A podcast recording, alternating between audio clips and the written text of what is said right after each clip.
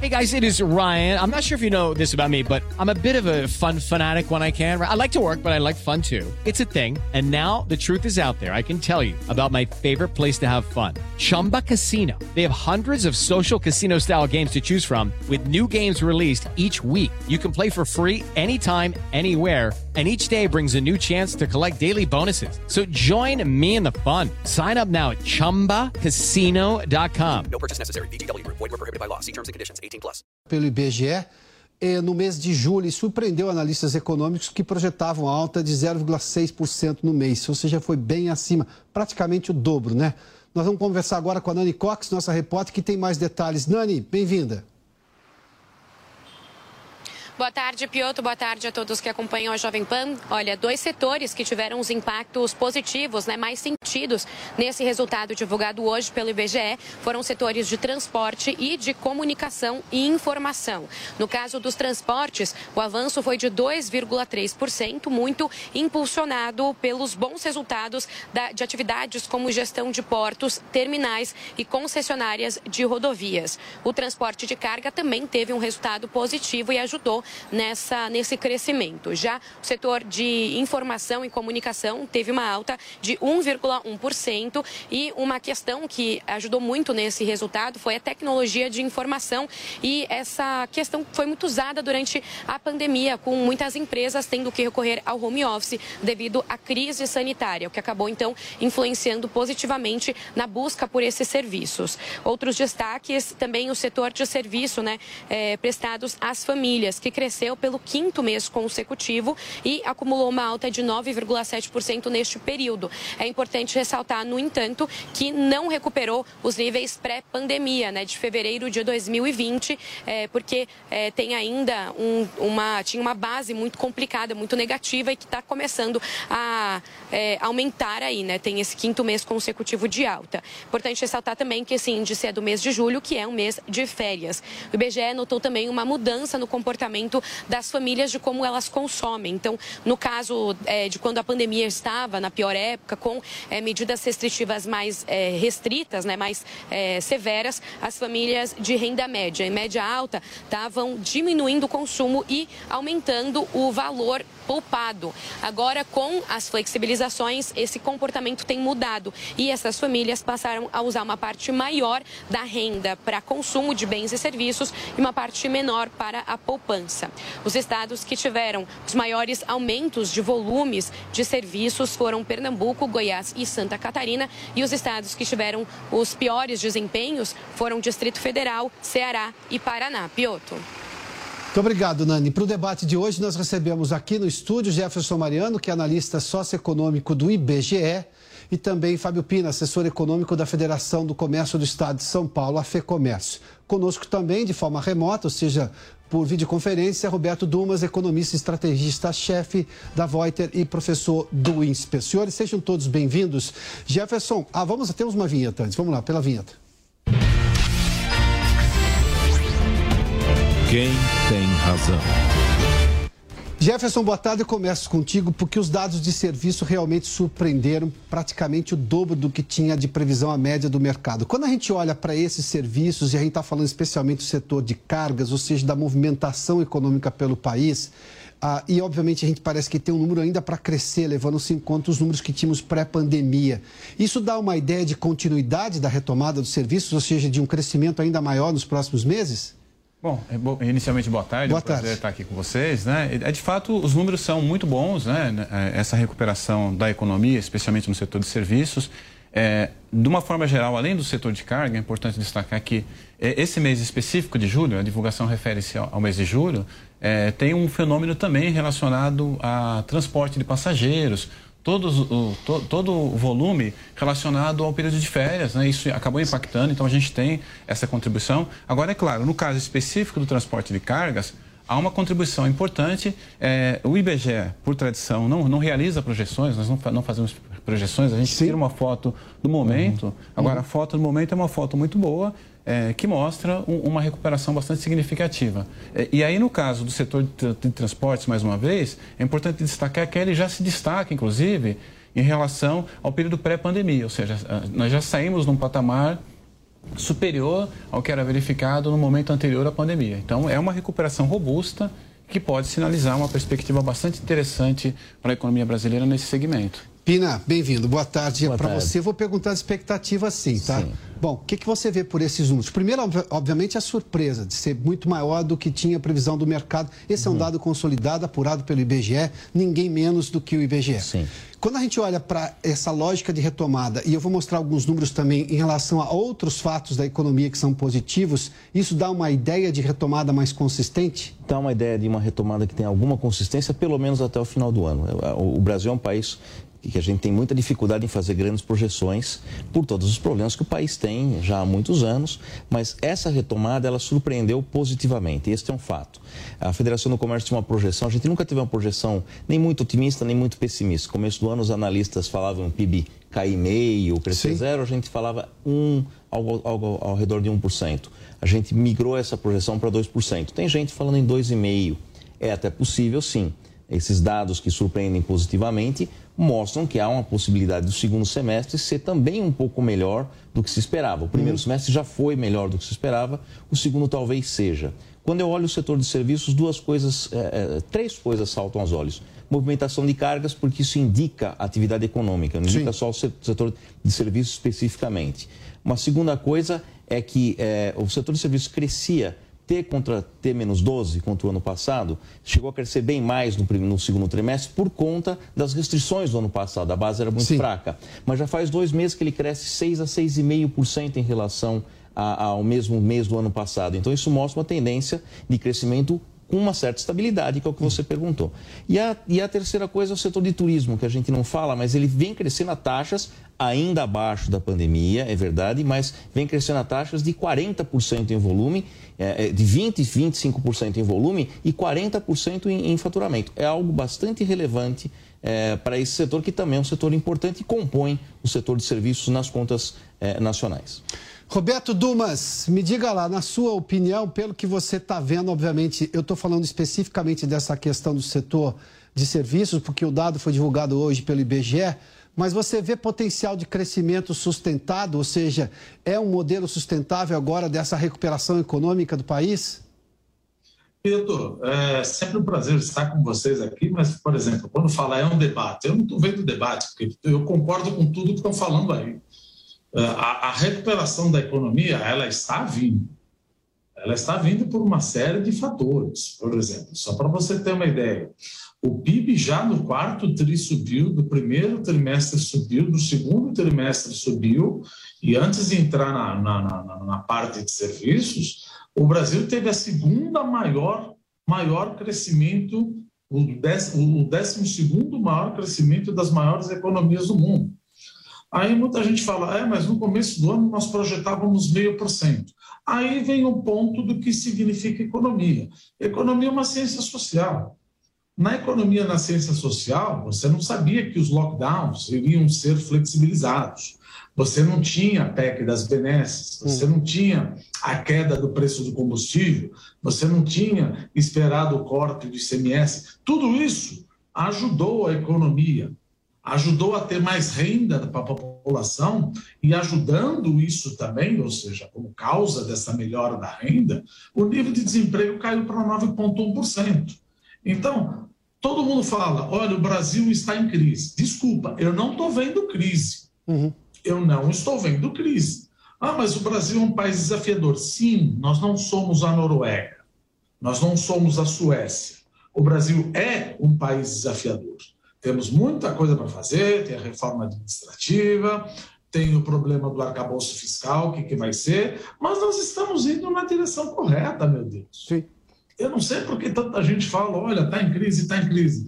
Tá bom, mas se a 12 maior economia que cresce, meu serviço, em termos anualizados, ok, peço desculpas, porque nós estamos partindo de uma base muito fraca mas o transporte aéreo subiu 130%. Quer dizer, como é que você fala que o país está em crise se transporte de cargas cresce, transporte aéreo cresce 130%, o PIB é o 12 maior que cresce, eu estou com a PEC das benesses que está dando recurso e não estamos explodindo a dívida pública como muitos querem fazer. Já fizemos o cálculo, calculando uma taxa real de juros de 6%, um déficit primário de 0,5%, com todos os gastos que já está aí uh, uh, elencado, nós provavelmente sairemos de uma dívida PIB de 79% para 83%, 84%. Isso não é uma dinâmica explosiva da dívida Sim. pública que mostra uma crise enorme do Brasil para o ano que vem. Então, como eu sempre digo, no bom sentido, estou vendo debate. Eu acho que concordo com os colegas que o negócio está com um crescimento muito melhor. Porque aí, desculpa ocupar muito tempo, que sempre a gente compara as coisas. Eu não queria ser um país europeu, porque Putin está querendo diminuir todo ou ceifar completamente a distribuição de gás, Sim. vai entrar em recessão, taxa de juros está começando a subir, Estados Unidos vai muito bem, obrigado, mas já teve dois PIBs negativos, mas por alguma idiosincrasia, porque subiu uh, o, o, o, a importação e diminuiu os estoques, mas estão começando a subir a taxa de juros, então ainda vão pegar o pior da curva. E o que está acontecendo no Brasil? Nós já começamos a crescer, minha taxa de juros vai parar de subir e ano que vem começa a cair. Ou seja, de fato, pelo amor de Deus, eu não sou um país isolado. Eu não sou Cuba. Roberto, Se vamos lá. a China cresce menos. Ah. Isso acaba me afetando também, como a Europa acaba me afetando Sim. os Estados Unidos. Mas o Brasil fez a lição de casa. Vamos até mostrar o porquê que o país fez a lição de casa. Nós temos algumas telas para recuperar justamente alguns dados divulgados recentemente. Vamos lá. Se a gente olhar aqui, isso é bastante importante porque dia desses saiu a, a, uma nota sobre endividamento das famílias brasileiras, só que endividamento é uma coisa e inadimplência é outra. E outra, isso seria um problema se você não estivesse gerando emprego. E com carteira assinada o CAGED já são mais de 1 milhão 560 mil. Aliás, como é emprego, a gente vai dizer até o último dígito. 1 milhão 560 mil 896 empregos com carteira assinada de saldo positivo, de mais contratações que demissões nesse ano é o acumulado 2022. No IBGE, que, que mede o desemprego, a queda também é importante para você ter uma ideia, saiu de 14,7%, quase 15%, para um desemprego de um dígito, com 9,1%. O IBGE também mostrou agora na PNAD que houve uma melhora também no valor médio dos salários. Vamos para outra tela para a gente mostrar um outro detalhe aqui. Ah, esse é o IPCA, né? São dois meses de deflação, 0,68 e 0,36. A inflação acumulada ah, no ano é de 4,39 e de 8,73 em 12 meses, com perspectiva de queda como a gente já fez menção aqui. Vamos para a próxima tela. Tem um detalhe, né? O, o, o Roberto fez menção à questão da, da Europa. A Grã-Bretanha está com problema de energia. Aqui a energia acumula queda anual de 12,86%. Isso impacta na economia das famílias. O gás teve uma redução agora, e digamos uma redução estrutural, porque está saindo mais barato agora, segundo os preços praticados pela Petrobras. Isso aqui não está computado essa queda por parte da Petrobras, né? Se a gente ver a gasolina também, o diesel começou a ceder, embora ainda tenha uma alta bastante acumulada de 53%, e isso, claro, mexe no transporte, no transporte de cargas, isso mexe no preço do supermercado também. Vamos para um outro dado aqui. Esses foram os dados divulgados ontem nas, perspectivas do Banco Central, ou seja, do boletim Fox, e há um mês, por exemplo, o crescimento econômico seria de 2% na média, agora já está em 2,39%. Há 11 meses, os analistas do Banco Central, ou seja, da pesquisa Fox, fazem uma reavaliação, uma reavaliação para cima do crescimento do PIB. E do IPCA, 6,40, ou seja, saiu de 7,2 para 6,40. Também há 11 semanas que há uma reavaliação, perdão, para baixo da inflação, além dos serviços que a gente falou.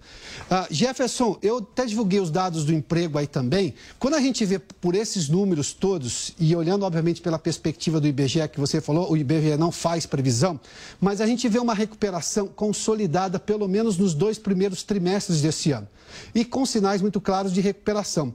Esses números todos estão apurados, ou seja, é um sinal que pelo menos nesse primeiro semestre a recuperação aconteceu muito acima do que se previa lá no começo do ano, que não era uma previsão do IBGE, mas dos próprios economistas. É isso, né, Jefferson? Não, não sim. Inclusive, até, até gostaria de destacar, até fazer um, um parênteses aqui de uma forma específica com relação aos dados da PNAD, né, os dados referentes ao mercado de trabalho.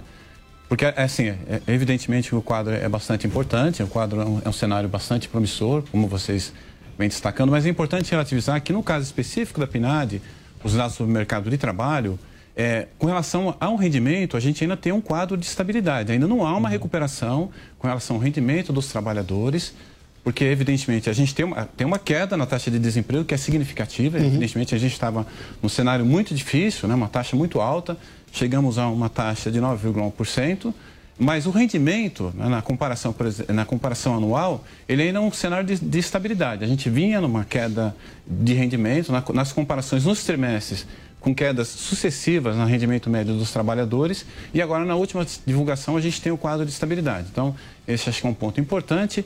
E o segundo, com relação ao mercado de trabalho. Eu, ainda... só fiz menção a uma recuperação em relação ao mês anterior. Ah, não, não. É, é essa média que eu disse que cresceu. Não, não, perfeito. Só para a gente. Não, claro, perdão. É, pois não, por é, favor. Gente... Porque é importante a gente. Claro, claro, cenário, claro. Para a gente pegar o, o, o cenário completo do É um dado. cenário promissor, mas a gente precisa relativizar, porque senão a gente fica com uma perspectiva, às vezes, é, muito otimista, uhum. num cenário que ainda não está construído. Né? E o segundo elemento, eu acho que ainda é a questão da estrutura do mercado de trabalho brasileiro.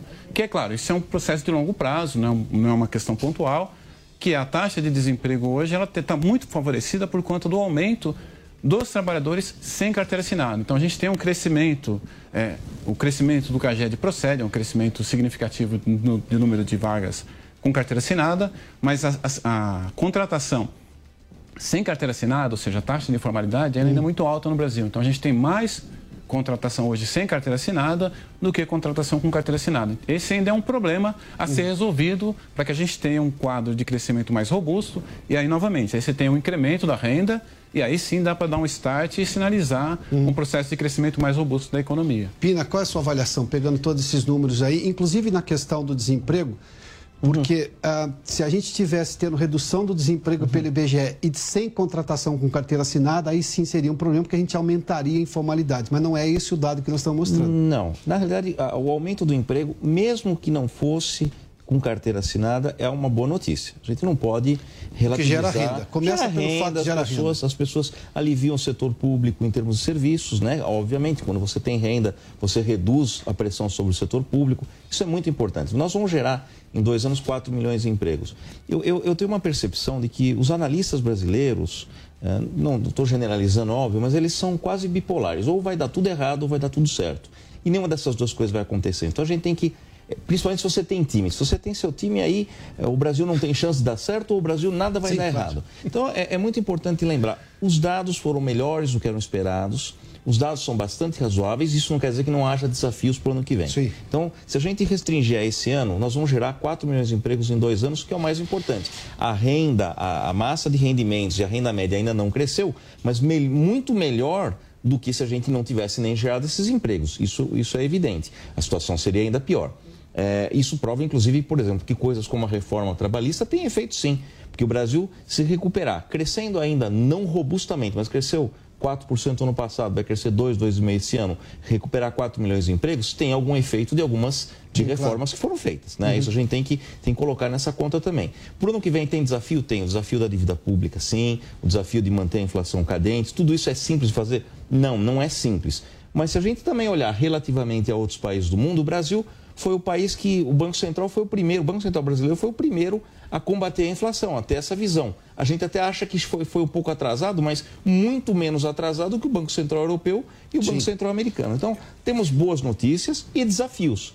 Esse é o quadro real. Esse é o quadro real. Roberto, vamos lá, porque eu mostrei aqui alguns dados do que você estava fazendo menção e tem uma questão de por onde eu vou recuperar ainda mais, por onde eu vou retomar ainda mais, de que patamar. E este patamar é muito superior ao que boa parte dos analistas imaginava no começo deste ano. Ou seja, por mais que os desafios continuem, como disse o Fábio Pina aqui, de fato nós temos desafios, a questão do desemprego, por exemplo, que disse aqui o Jefferson, mas a gente está partindo de um patamar muito mais alto do que imaginava parte da crítica ao modelo econômico e às decisões da equipe econômica. Veja, as decisões da equipe econômica, como eu falei, se a economia é uma ciência social.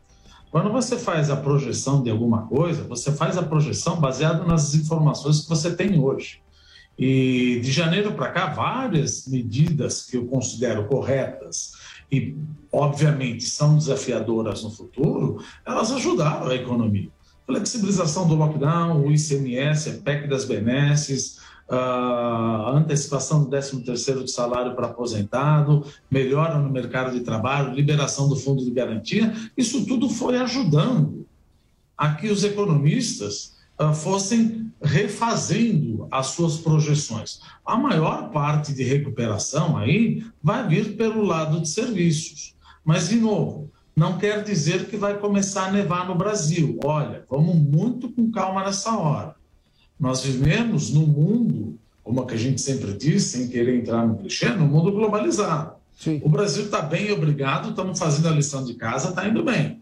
Mas nós estamos inseridos num sistema, num tabuleiro geopolítico, que está ficando, que está começando a piorar mais ainda. Que é o caso da Europa, que é o caso dos Estados Unidos, que é o caso da China. Então, pelo lado das exportações, tirando do agronegócio, e, e, e, ainda mais no caso da Argentina, eu posso ser prejudicado sim. Mas é o que, que eu posso fazer? É bom porque pelo menos eu entro num cenário desafiador global e numa guerra que não vai acabar tão cedo, mas eu estou mais armado, eu estou mais preparado para enfrentar, para enfrentar muito melhor uh, do que fosse a zona do euro ou a China, no caso agora, que está como é os três Ds que falam em inglês, né? Drought, que é a seca, debt, que é a dívida, e o disease, que é o lockdown do Covid-19. Ou seja, claro, vão crescer 3,5%, mas para quem achava que ia crescer 5,5%, isso, o que nós estamos falando? Que os meus principais parceiros comerciais Estados Unidos, ou melhor, primeiro, China, Estados Unidos e a União Europeia, eles vão entrar em problema. Então eu tenho esse desafio aí que pouco posso fazer a não ser abrir mais frentes e diversificar minha exportação com acordos de livre comércio lá na frente. Mas estamos preparados, nos preparamos e, e vamos enfrentar uma tormenta, ou seja, um vento de proa que o Brasil está muito melhor esse ano do que entrou no começo do ano. Vamos lá, tem mais uma consideração final uh, de um minuto para cada um dos senhores. Jefferson, começo contigo. Seu, sua consideração final é a questão uh, do emprego, da qualidade do emprego? Bom, sim, primeiro agradecer mais uma vez a, a presença ao, ao, programa, né? E aí destacar realmente esse desafio. É um desafio que se coloca para a economia brasileira, a recuperação do emprego, recuperação do emprego com qualidade, né? Novamente, é importante que a gente tenha emprego formal, que tenha trabalhadores com carteira assinada, que aumente o número de trabalhadores nessa condição, para que a gente não só tenha uma recuperação da economia, mas que possa ter uma distribuição de renda, uma melhoria no perfil de renda da população brasileira. Claro, destacando que é um processo de longo prazo, não é um processo pontual. Né? Pina, falo contigo agora. Qual é o seu destaque, olhando, obviamente, a sua consideração final, olhando para este quadro? Eu só quero fazer uma menção. O que eu digo é, diante do que se imaginava e quando a gente só dependeu de nós, ou seja, quando obviamente a sua política doméstica uhum. tinha que acertar, tudo indica que acertamos. Por quê? A pandemia foi um problema global e ninguém tinha controle sobre ela. Aliás, não tivemos controle sequer sobre a guerra da Ucrânia, que também afetou o mundo inteiro, uhum. que afetou, por exemplo, o setor energético, e estou falando de combustíveis no caso brasileiro. Na Europa é um pouco mais, é o setor de energia como um todo, né? Mas, Pina, qual é a sua avaliação? Minha avaliação é que, primeiro, o Brasil chega nesse momento melhor do que a gente imaginava no começo do ano, isso não é obra do acaso. Então não adianta a gente achar que é só obra do acaso, o Brasil tem uma economia resiliente e, e veio melhor do que a gente esperava. Chegar nesse momento criando 4 milhões de empregos é muito melhor do que ter gerado muito menos emprego. Até porque é fato, como já foi dito, nós temos dois desafios que eu acho que a gente tem que ter foco no, no ano que vem. Um é a economia global, ela vai desaquecer com americanos e europeus elevando a taxa de juros. Ah, não dá para a gente fazer nada? Não, já foi dito, não dá para a gente fazer nada, mas é melhor chegar com algum preparo e, e, com uma taxa de desemprego menor. Nós vamos enfrentar uma crise. Segundo é a situação fiscal. Ela não é é, é, é, apavorante, mas a gente não pode descuidar da situação fiscal. Nós gastamos dinheiro, tivemos que gastar dinheiro, tivemos que auxiliar as famílias nos dois últimos anos, isso é um Sim. fato, mas isso coloca um desafio para a situação fiscal. E a gente não pode é, é, deixar que a situação fiscal se degringole. Né? Então, são dois pontos. Um interno, olhar a situação fiscal com cuidado, ela não é desesperadora, mas ela não é simples de ser resolvida, uhum. porque as demandas do país são muito grandes. E a situação externa é estar o mais, mais preparado possível para enfrentar um ano que vai ter desaceleração da economia global. Aliás, a China provavelmente vai crescer menos de 3%, nem os 3,5% vão ser, nós vamos ver, talvez entre 2% e 3%. Então, é, é um mundo diferente o ano que vem. Roberto, meu último questionamento é para você ser um minuto, por gentileza, de considerações finais. Eu só vou fazer uma observação aqui esta forma de estar no outro patamar, porque o drama fiscal era de tragédia, levando-se em conta que o país teve que gastar muito. Gastou muito, passou por aquilo e não teve uma explosão fiscal como você fez menção, o Pina também fez agora. Ou seja, é desafiador, continua desafiador, mas a gente tem uma situação um pouco melhor do que se imaginava. Por gentileza, eu só fiz essa menção, mas fique à vontade para suas considerações finais. Não, está correto, veja. O, o, o, problema da dívida pública muito se deve também à credibilidade de como você vai endereçar a dívida pública. Porque você fala, olha, minha dívida pública em relação ao PIB pode bater 83%. Ela pode até bater 85%. Mas o governo que entrar, isso precisa deixar bem claro. Ele precisa ter um arcabouço fiscal ele não pode simplesmente, como eu já ouvi falar aí, vou fazer uma quarentena fiscal para tirar coisa do caos. Não, não tem quarentena fiscal. Porque se você inventar de fazer uma quarentena fiscal, é a mesma coisa que você pedir dinheiro no banco, falar, olha, minha família está com problema, então vou pedir um dinheiro no banco e, por favor, você não cobre mais juros. Isso não existe. Se alguém que entra fala que vai fazer uma quarentena fiscal e não mostra nenhuma retidão vindoura em relação à dívida pública, a curva de juros estipa. Então, todo aquele dinheiro que o governo vai dar, vai tirar do outro braço, do outro lado. Então, tá. só para resumir, eu vejo três desafios para o Brasil. Resumindo, bem resumidamente, como o colega colocou, por exemplo, melhoria na qualidade na geração de emprego. Sim, óbvio que precisa. Mas é melhor ter um emprego que não seja de carteira assinada do que não ter emprego. E obrigado pela sua companhia, pela audiência. Agora você fica com o Direto de Brasília. Eu, Adalberto Piotto, te espero amanhã no Prós e Contras. A opinião dos nossos comentaristas não reflete necessariamente a opinião do Grupo Jovem Pan de Comunicação. Realização Jovem Pan News.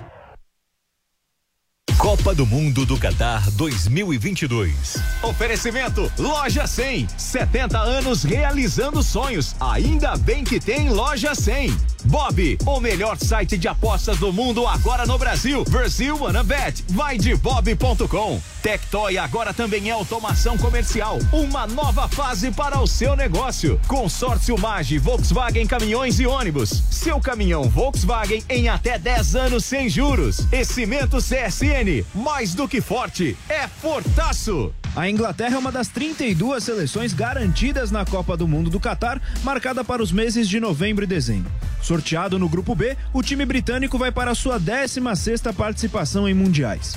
Estreante apenas na edição de 1950 no Brasil, a Inglaterra ainda ficou de fora das Copas de 74, 78 e 94, mas participou de todas desde então. Além do título de 66 em casa, os britânicos chegaram duas vezes no quarto lugar, em 1990 na Itália e 2018 na Rússia. Os ingleses estreiam na Copa do Mundo do Catar no dia 21 de novembro contra o Irã. Estados Unidos e País de Gales completam a chave.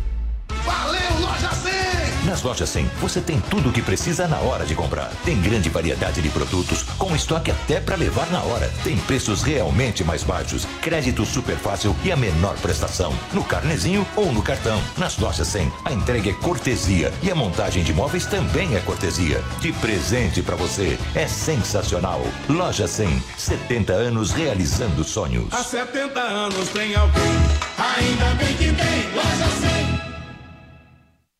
Vote nos candidatos e candidatas a deputado federal do União Brasil. Quero fazer mais pela região de Campinas, região Bragantina e Circuito das Águas. Hamilton Federal 4446. Meu compromisso é com as comunidades, a educação e as crianças. Aqui não tem conversa torta. Papo é reto. Para Federal, Gil do Conselho, 4404. Como advogado e professor, quero defender o seu direito. Caio Santos para deputado federal, 4441. União Brasil, 44. Vote nos candidatos e candidatas a deputado estadual do União Brasil. Doutor Laércio Sandes, candidato a deputado estadual. Meu número é 44055. Com Rodrigo, governador 45. Ei, Psyu, você de Carapicuíba região, vote no NIL. Deputado estadual, meu número é 44678. Os animais precisam da nossa ajuda. Para você, um voto para os animais, a vida. César Rocha da Proteção Animal 44008. União Brasil 44. Pessoal, 50 faz diferença. Eu sou o Carlos Janazzi, autor do PDL 22, que acaba com o confisco das aposentadorias dos servidores. Vote na educação, vote professor Janazzi 50789. Janazzi é o cara da educação.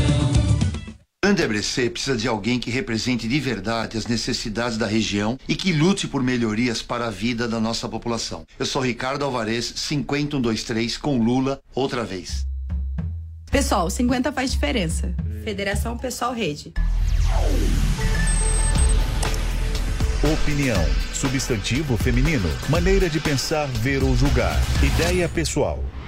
E nesse programa, os principais assuntos do dia estão em pauta. Senhores, isso é um tipo de censura? É, popularidade e menções nas redes sociais. De acordo com o levantamento da agência MAP, assuntos polêmicos que são debatidos diariamente por comentaristas diferentes. No mundo da lente ideológica, onde ele enxerga as coisas sempre tendenciosas e favoráveis. Isso vai se tornando algo natural. O candidato que lidera, o candidato que discute assuntos mais polêmicos, vai ser o mais citado.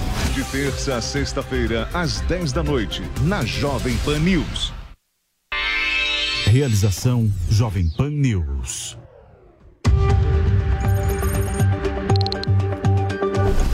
Direto de Brasília. Olá, boa tarde, uma ótima terça-feira para você que acompanha a gente aqui na Jovem Pan News. Muito obrigada pela sua audiência, pela sua companhia, sempre às quatro e meia da tarde, de segunda a sexta-feira. Vamos começar com os destaques de hoje. Poder Judiciário, Tribunal Superior Eleitoral julga hoje ações contra o presidente Bolsonaro por atos no 7 de setembro. Processo eleitoral, reunião entre Alexandre de Moraes e ministro da Defesa para discutir urnas eletrônicas é cancelada. Mudança: governo altera regras relacionadas à Covid para entrada no Brasil. Queda de preço: gás de cozinha está mais barato a partir de hoje.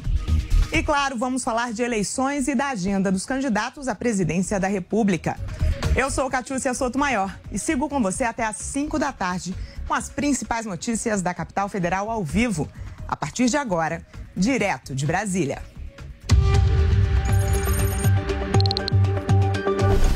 Direto de Brasília. Os ministros do Tribunal Superior Eleitoral julgam na noite de hoje ações sobre a participação do presidente e candidato Jair Bolsonaro nos atos de 7 de setembro. Sobre isso, nós vamos conversar ao vivo agora com a repórter Yasmin Costa. Boa tarde, Yasmin. Conta pra gente o que está na pauta. Oi, Catiúcia, boa tarde para você, para todo mundo que está com a gente aqui no Direto de Brasília. O que está na pauta são duas ações que foram apresentadas que questionam a postura do presidente Jair Bolsonaro, da coligação do presidente Jair Bolsonaro. No, durante o ato de 7 de setembro, essa ação afirma que o presidente da República usou os atos do bicentenário da independência como forma de promover a, a candidatura, a campanha dele à reeleição e que também houve abuso de poder político e econômico da chapa do presidente da República. Como eu disse, são duas ações. Uma foi apresentada pela candidata à presidência da República pelo União Brasil, Soraya Tronic, e ela pede inclusive a responsabilização do Diretório Nacional do PL e também da coligação pelo bem do Brasil, que inclui Partido Progressista, Republicano e o PL, o Partido Liberal, que é o partido do presidente Jair Bolsonaro. A outra ação foi apresentada pela coligação Brasil da Esperança, que é a coligação que envolve ali o candidato à presidência da República, Luiz Inácio Lula da Silva, e nessa ação protocolada pelo, pela coligação Brasil da Esperança, eles acusam inclusive o atual vice-presidente da República, o general Hamilton Mourão, que é candidato a uma vaga pelo Senado Federal no estado, pelo estado, melhor dizendo, do Rio Grande do Sul, e também o pastor Silas Malafaia e o empresário Luciano Hang. É, essas ações, elas, inclusive já foram meio que analisadas ali no Tribunal Superior Eleitoral, porque o Corregedor Geral de Justiça Eleitoral, que é o relator dessas ações, o ministro Benedito Gonçalves, ele deferiu parte dos pedidos e determinou que a campanha do presidente Jair Bolsonaro não pode mais usar, pelo menos até esse momento, não pode mais usar as imagens do 7 de setembro e, inclusive, se usar, pode pagar uma multa ali de 10 mil reais por dia. E hoje é justamente essa decisão liminar aí do relator desse caso que vai ser analisada por todo o plenário do Tribunal Superior Eleitoral, que vai decidir se mantém essa decisão de que a chapa do presidente da República não pode mais usar as imagens do 7 de setembro ou que não, pode sim voltar a usar essas imagens. Como eu disse, essa sessão começa às 7 da noite e a gente vai continuar acompanhando por aqui. Daqui a pouco eu volto, Kate, com novas informações. É contigo. Perfeito, Yasmin, muito obrigada. Então é isso, eles, os ministros vão definir então se o presidente pode ou não voltar a usar as imagens dos atos na campanha eleitoral. E sobre esse assunto também, nós vamos conversar com o nosso comentarista, José Maria Trindade. Salve Zé Maria, explica o que esperar desse julgamento e como que isso afeta a campanha de Bolsonaro. É, a tendência é de que as imagens obtidas ali durante o 7 de setembro não sejam usadas, né? Esta é a tendência, ainda não é uma decisão. Muito boa tarde, Catiúcia, e boa tarde a você que nos acompanha aqui nesta, neste resumo importante de notícias do Planalto Central do país. Olha, Catiúcia, existem ali várias ações dos partidos de oposição contra a chapa do presidente Jair Bolsonaro. Algumas sérias, como disse a repórter Yasmi Costa, por exemplo, abuso do poder econômico e abuso do poder político. Já existe jurisprudência nos tribunais aqui de que abuso do poder econômico dá cassação. Então é bom que isso se decida. Agora, a tendência de não usar as imagens, isso não vale absolutamente nada em termos de eleição todos já conhecem esta imagem grandiosa de quase um milhão de pessoas aqui na esplanada dos ministérios. O presidente participou de dois eventos: um público pago pelo dinheiro público, com as arquibancadas montadas pelo governo, né? Onde o presidente desfilou com a faixa presidencial, aquele desfile cívico-militar. O presidente ficou num palanque com os convidados e depois ele tirou a faixa presidencial, atravessou a esplanada dos ministérios e foi para um trio elétrico em outra outro evento, outra organização, e aí nada pago com dinheiro público. Esta é a realidade. Ele simplesmente subiu no palanque e falou. Isso não é uso de dinheiro público e, portanto, não há por que falar em abuso do poder econômico ou abuso do poder público. Essa é uma grande questão. Né? Mas isso aí acabou derivando pelo menos seis ações e outros inquéritos. Tribunal de Contas da União, três no Supremo Tribunal Federal, né, contra o presidente, até por improbidade administrativa, para se ter uma ideia. O retrato é o seguinte: esta disputa eleitoral está altamente judicializada. E na justiça eleitoral, o principal fiscal é o adversário. Daí esta confusão toda armada de um ato simples que sempre aconteceu. Todos os presidentes da República, na data nacional 7 de setembro, fazem uma agenda muito popular assina leis para minorias, para crianças, mulheres, enfim, faz um trabalho ali muito social e se encontra com o povo logo depois do desfile de 7 de setembro. Mas agora nós estamos diante de uma disputa muito polarizada e é isso que dá ação no TSE. Muito obrigada pela análise. Então, Zé Maria, você volta daqui a pouco para comentar outro assunto, porque o Tribunal Superior Eleitoral e o Ministério da Defesa cancelaram reunião entre o ministro Alexandre de Moraes e o ministro da Defesa, general Paulo Sérgio Nogueira, para discutir a segurança das urnas eletrônicas. A repórter Luciana Verdolim tem os detalhes. A reunião entre os militares e o TSE foi inclusive anunciada pelo presidente Jair Bolsonaro, que esperava que esse fosse o último encontro antes das eleições do dia 2. Bolsonaro tem reclamado que as Forças Armadas apresentaram 12 sugestões sem custos para a Justiça. mas nem todas foram aceitas. Por isso, o presidente tinha orientado o ministro Paulo Sérgio sobre como o Ministério da Defesa deveria se comportar durante o encontro. Depois das notícias dando conta de que os militares estariam programando uma apuração paralela, a reunião não deverá ser realizada. O Ministério da Defesa não confirma o cancelamento do encontro. Afirma apenas que todos os compromissos oficiais estão na agenda pública do ministro. E esse encontro com o TSE não está previsto. Na agenda do presidente do tribunal, ministro Alexandre de Moraes, constam apenas encontros com o embaixador da União Europeia e também com a embaixadora da Espanha.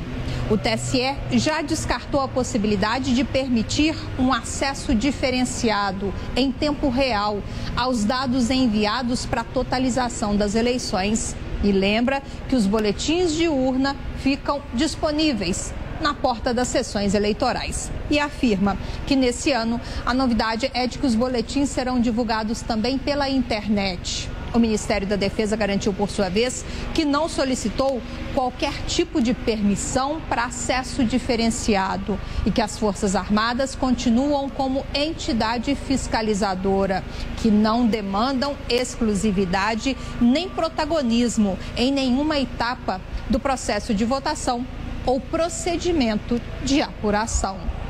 De Brasília, Luciana Verdolim.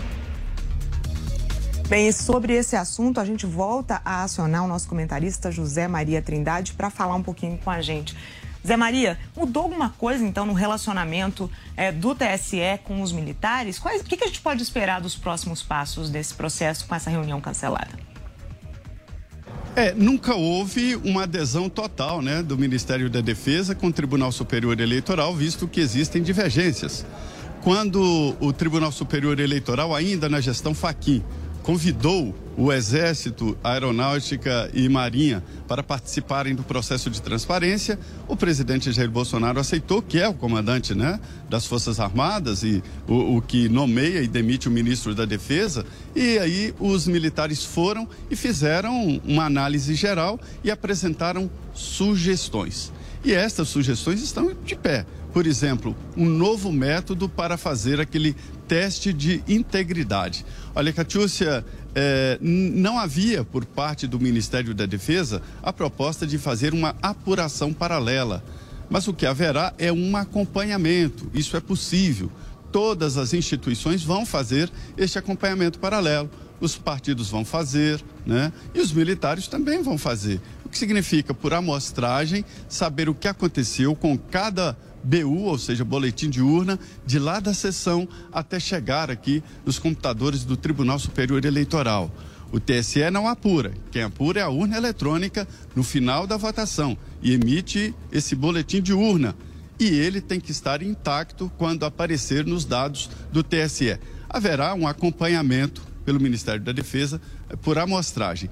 Quanto à reunião, a informação que eu acabo de receber e oficial é de que ela será reagendada, ou seja, não está cancelada e não está mantida agora. Será uma reunião reagendada, ou seja, vai acontecer em outro momento. Muito obrigada, então, Zé Maria, que volta a qualquer momento na programação da Jovem Pan News. E a gente segue falando do Poder Judiciário e agora do Supremo, porque a ministra Rosa Weber tomou posse como presidente do STF nesta segunda-feira. Marília Sena acompanhou o evento e conta como foi a cerimônia. A ministra Rosa Weber assume a presidência do Supremo Tribunal Federal em momento de turbulência institucional. De perfil discreto, Rosa Weber não costuma falar fora do plenário do STF. No primeiro discurso como presidente, a magistrada defendeu o papel da corte. O Supremo Tribunal Federal não pode desconhecer esta realidade até porque tem sido alvo de ataques injustos e reiterados, inclusive sob a pecha de um mal compreendido ativismo judicial por parte de quem, a mais das vezes, desconhece o texto constitucional. Rosa Weber tem 73 anos, foi indicada ao STF pela ex-presidente Dilma Rousseff. Ela vai suceder o ministro Luiz Fux. A ministra terá como vice o ministro Luiz Roberto Barroso. Rosa terá uma gestão mais curta. Ela faz 75 anos no dia 2 de outubro de 2023 e se aposenta do STF compulsoriamente. Vivemos tempos particularmente difíceis da vida institucional do país. Tempos verdadeiramente perturbadores, de maniqueísmos indesejáveis. O Supremo Tribunal Federal, estejam certos, permanecerá vigilante na defesa incondicional da supremacia da Constituição e da integridade da ordem democrática. Antes de tomar posse, a ministra Rosa Weber determinou que a Polícia Federal continue com três apurações envolvendo o presidente Jair Bolsonaro e ex-integrantes do seu governo. As investigações são com base no relatório final da CPI da Covid e miram a aplicação irregular de verbas públicas, charlatanismo em que o presidente Jair Bolsonaro é alvo e prevaricação, envolvendo Bolsonaro, o ministro da Saúde Marcelo Queiroga e ex-integrantes integrantes da pasta. O presidente Jair Bolsonaro foi o único chefe entre os chefes dos poderes que não esteve presente na posse. O presidente da Câmara dos Deputados, Arthur Lira, e o presidente do Senado, Rodrigo Pacheco, compareceram. O procurador-geral da República, Augusto Aras, também esteve presente e discursou. Tenho para mim que esta também, solenidade de posse, é uma grande festa cívica, porque é a festa da posse da presidente do Supremo Tribunal Federal, a Suprema Corte Brasileira, que tem a guarda da Constituição e uma função sagrada de ditar a paz para todos os brasileiros. Rosa Weber é a terceira mulher a assumir a presidência do Supremo Tribunal Federal. Antes dela, passaram pela mais alta cadeira da corte a ministra Ellen Grace e Carmen Lúcia, que ressaltou que o momento da República exige da Suprema Corte decoro e compostura. O momento cobra decoro, a República demanda compostura tudo que Vossa Excelência tem para servir de exemplo em tempos de desvalores muitas vezes incompreensíveis. Não são aceitáveis comportamentos nem sentimentos que agridem os princípios civilizatórios de respeito às igualdades e às diferenças. Diferenças essas que informam a pluralidade, veio de enriquecimento da experiência humana. Com a posse de Rosa Weber, surgem expectativas sobre alguns processos que tramitam na Suprema Corte que estavam sob a relatoria da ministra. A ação que pede a descriminalização do aborto até a 12ª semana de gestação, processos envolvendo envolvendo a PEC dos precatórios, induto a Daniel Silveira, casos envolvendo as chamadas emendas de relator e a ação sobre a reunião do presidente Jair Bolsonaro com embaixadores se manifestando contra as urnas eletrônicas. Nós vamos agora ao nosso giro eleitoral. O presidente e candidato à reeleição pelo PL, Jair Bolsonaro, participou mais cedo hoje de uma motociata no interior de São Paulo. E sobre isso a gente conversa com o repórter Bruno Pinheiro. Boa tarde, Bruno. Conta pra gente quais os destaques dessa agenda.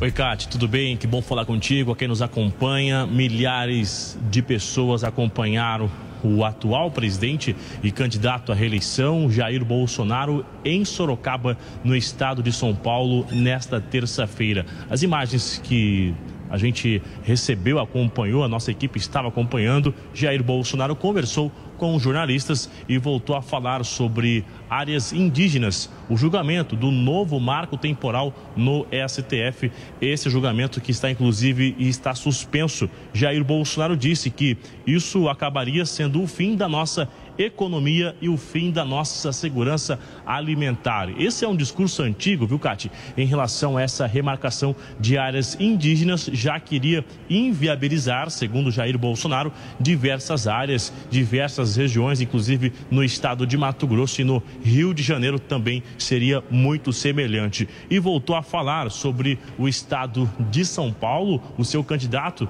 no estado de São Paulo, e relembrou quando esteve ali ao lado de João Dória, que João Dória usou a campanha eleitoral, os apoiadores de Bolsonaro, e logo depois acabou se tornando inimigo e agora está jogado na vala do esquecimento. E aí voltou a falar sobre os candidatos, os seus opositores, na verdade, durante as eleições de outubro de 2022. Ele continua no estado de São Paulo hoje, agenda às 20 horas com uma entrevista em uma outra emissora e amanhã ele retorna já à capital federal. A gente continua acompanhando essa agenda intensa nos próximos dias. Lembrando que a viagem de Bolsonaro ao, ao Reino Unido está confirmado no dia 17, já que a cerimônia, o enterro da rainha Elizabeth II acontece no dia 19. Volto com você no estúdio, Cátia.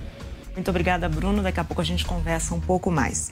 E o candidato Ciro Gomes está na Bahia, participando de uma agenda de campanha. Sobre isso a gente conversa com a repórter Yasmin Costa mais uma vez.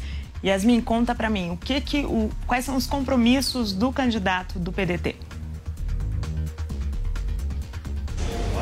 Conto sim, Cate. Vamos lá. Hoje pela manhã, Ciro Gomes esteve em Irecê, na Bahia, para participar da inauguração do comitê de campanha do PDT. Ele esteve nessa inauguração ao lado da vice-candidata à presidência da República, que é uma baiana, Ana Paula Matos. E logo após a inauguração desse comitê de campanha do PDT, ele falou rapidamente com a imprensa, falou que se for eleito presidente da República, ele vai promover a industrialização do sertão nordestino, principalmente um objetivo que ele aponta ali para essa industrialização é para reduzir a carga tributária e também baratear o preço dos alimentos. Ciro segue na Bahia, agora à tarde ele esteve por volta das três e meia, ele foi para Salvador para participar de um encontro com pessoas com deficiência também na PAI. Por enquanto ele segue na capital baiana também teve compromisso na Bahia hoje e agora está na Paraíba, é isso?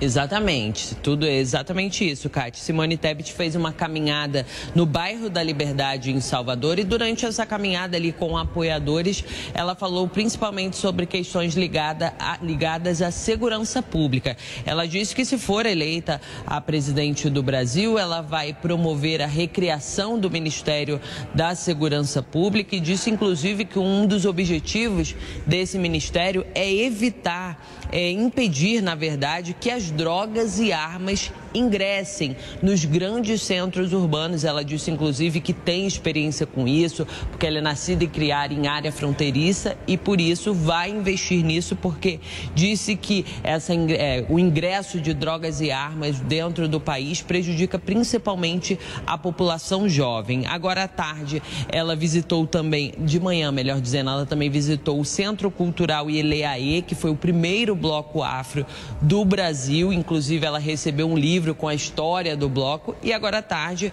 como você disse, ela visita o Núcleo de Tecnologia e Estratégia em Saúde da Universidade Federal da Paraíba, onde termina a agenda de campanha hoje. Kátia. Muito obrigada, Yasmin Costa, que volta a qualquer momento na programação. Vamos falar de outro candidato. Lula, do PT, participou na manhã de hoje de um encontro com comunicadores em São Paulo. Lula não teve outras agendas de campanha durante a tarde. E veja agora a agenda dos demais candidatos à presidência da República nesta terça-feira. Felipe Dávila do Novo fez caminhada em São José dos Pinhais e depois foi a Curitiba, onde encontrou apoiadores. Padre Kelman, do PTB, se reuniu com lideranças religiosas em Macapá. Vera Lúcia, do PSTU, fez corpo a corpo e deu entrevistas em Ribeirão Preto, no interior de São Paulo. Leonardo Pericles, do Unidade Popular, não terá agenda de campanha hoje. Sofia Manzano, do PCB, e o constituinte Eimael, do Democracia Cristã, não divulgaram a agenda. O governo federal alterou regras relacionadas à Covid para a entrada de viajantes no Brasil. Sobre isso, a gente volta a conversar agora ao vivo com o repórter Bruno Pinheiro. Bruno, o que, que mudou?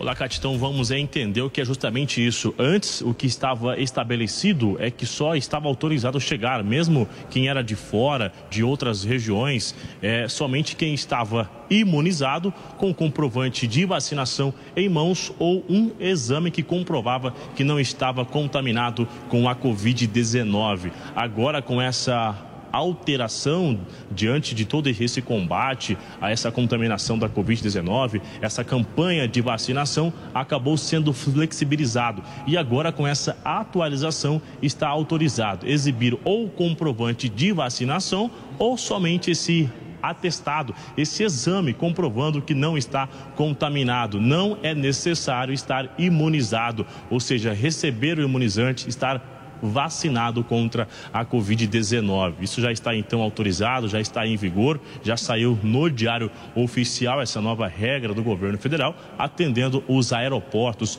os funcionários e as pessoas que chegam de outras regiões nos aeroportos. Então é importante ficar atento. Recentemente houve uma atualização que foi a retirada do equipamento de segurança, o uso de máscara, e agora com esse avanço, ou um comprovante ou somente o exame com a informação que não está contaminado com o vírus da Covid.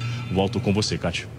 Perfeito, Bruno. Muito obrigada, então, pelas informações. E um projeto de lei enviado ao Congresso propõe a criação do Dia Nacional do Rádio. A data seria celebrada em 25 de setembro, em alusão ao nascimento de Edgar Roquete Pinto, que é considerado o pai da radiodifusão é, aqui no Brasil. É, entretanto, a proposta foi enviada pelo Ministério das Comunicações e precisa ser avaliada agora pelos parlamentares. O volume do setor de serviços cresceu 1,1% no Brasil em julho. Foi a terceira alta consecutiva, segundo dados divulgados hoje pelo IBGE. O acumulado dos últimos 12 meses chegou a 9,6%. De acordo com o Instituto, a alta foi puxada pelos transportes, informação e comunicação e serviços prestados às famílias. O índice de atividade turística no Brasil também cresceu 1,5%. O gás de cozinha está mais barato a partir de hoje. A Petrobras reduziu o preço para as distribuidoras em 4,7%. O valor do quilo passou de R$ 4,23 para R$ 4,03. Isso significa uma redução média de R$ 2,60 no botijão de 13 quilos, o mais comum. Em nota, a estatal disse que acompanha a evolução dos preços e mantém o equilíbrio com o mercado. Agora são 4 horas e 55 minutos pelo horário de Brasília.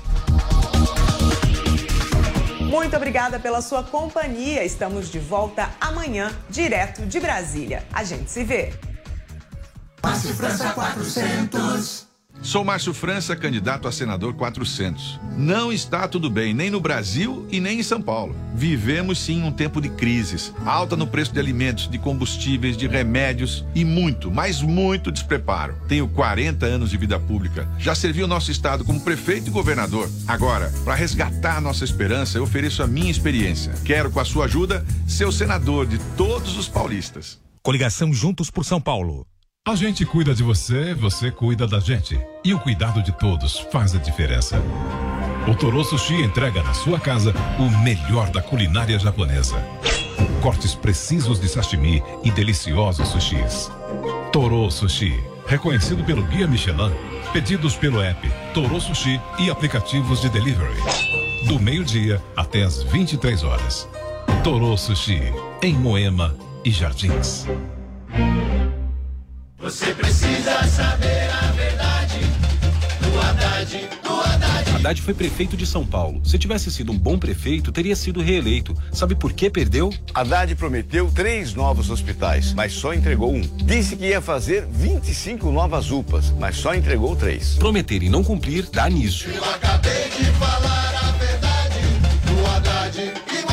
Sou Edson Aparecido, o senador da saúde. Vote 155. Coligação São Paulo pra frente. Suplentes Augusto de Castro e Elza Oliveira. Você sabia que a TIM é parceira do projeto Mulheres Positivas? Todas as clientes TIM têm acesso gratuito ao aplicativo para poderem se desenvolver profissionalmente, com cursos de diversas áreas, encontrar vagas de emprego e ainda ficar perto de onde elas sonham chegar. E sua empresa pode ajudá-las a crescer ainda mais. Seja também um parceiro e ajude a valorizar o talento de muitas mulheres. Baixe o app Mulheres Positivas para saber mais e venha fazer parte desse movimento. O governador Rodrigo pediu no programa dele para pesquisar Rodrigo Garcia na internet e ver o que ele fez. Vai lá, dá um Google no meu nome, Rodrigo Garcia. Já que tá aí, pesquisa também Rodrigo Esconde Dória.